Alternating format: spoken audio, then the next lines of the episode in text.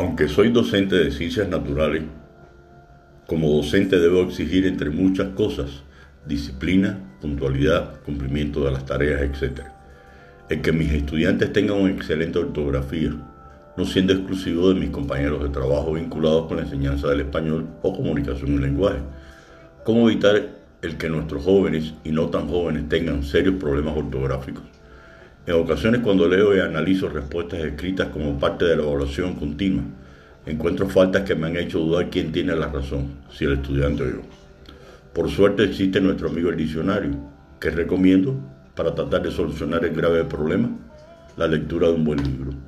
Un buen libro de texto, además de resolver el problema ortográfico, proporciona además un excelente itinerario para aprender acerca del contenido de la obra pero también la redacción, la interpretación, el conocer cómo piensan otros intelectuales, escritores, pensadores, y a usted como lector permitirle brindar su opinión al respecto, siempre y cuando hay un espacio para opinar acerca de la lectura realizada, mientras que subliminalmente usted irá adquiriendo una mejora gradual en sus escrituras sin faltas de ortografía. La problemática estará a la hora de seleccionar un buen libro y que una vez que inicie su lectura no se pueda despegar del mismo. Es cierto que muchos libros suelen ser recomendados por los docentes y que se encuentran vinculados con la materia que imparte, pero ¿qué sucede si de por sí la materia le resulta pesada? Un libro, cualquiera sea el tema que aborde, deberá ser inducido por quien corresponda de forma acertada, como una opción de ayuda complementaria en la búsqueda y profundización de nuevos conocimientos, teniendo en cuenta sobre todo el nivel de conocimiento del propio estudiante, libro que deberá ser obligatoriamente de pleno dominio del docente.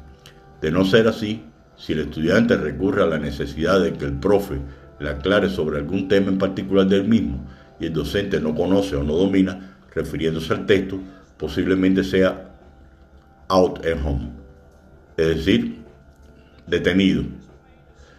Lo anterior sería salvable si el docente ya tiene adecuadamente identificado bibliografía básica, complementaria y, ojo, algunos sitios de internet donde pueda buscar información al respecto. Otro factor que deberá tenerse en cuenta resultará el volumen de información que pudiendo estar vinculado al tema de la clase y el tiempo necesario real en que debe darse lectura por parte del estudiante para enfrentarse a la discusión e evaluación del mismo.